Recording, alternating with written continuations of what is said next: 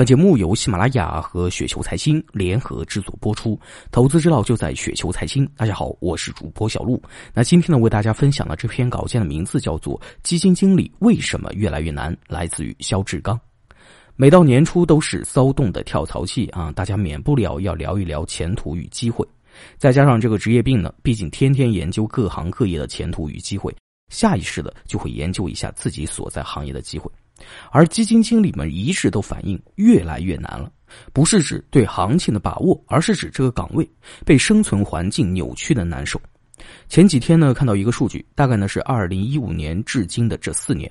公募行业发行了主动股票类基金一点五万亿。可尴尬的是什么呢？二零一八年四季度公募的主动权益规模只有一点二万亿，是亏掉了吗？肯定不全是。何况我说的是过去四年的增量有一点五万亿，那二零一五年之前还有一点五万亿呢。按说公募权益规模现在应该有三万亿左右，就算净值下跌百分之二十，也不至于只有一点二万亿。这其中的蹊跷就在于基民都是在卖旧买新，前面的基金一解套就卖了，转而去申购那些吹得天花乱坠的新基金，存量其实一直就那一万多亿。如果再考虑到二零一八年底的这一点二万亿里面呢，有超过一半是保险等机构持有的，那意味着个人持有的公募权益规模呢，可能只有五千亿左右。而二零零七年年底的三万多亿公募权益规模里，机构持有甚少，个人投资者持有仍有三万亿。十一年过去了，个人投资者持有规模从三万亿萎缩到了零点五万亿，公募权益这个行业为何被客户抛弃了呢？总结成一句特别刺耳的话啊，就是供给端坏，需求端傻。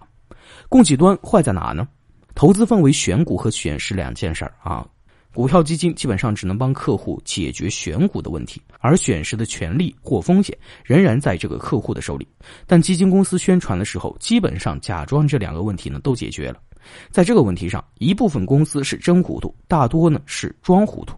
那需求端呢，则傻乎乎的以为基金公司真的解决了选股和选时，每次都信基金公司销售人员说的还能涨，真心希望投资者们可长点心吧。所以呢，现在很多基金公司在产品的经营上走的是分散布局的思路，各个风格行业的基金产品都布局齐全，然后等风。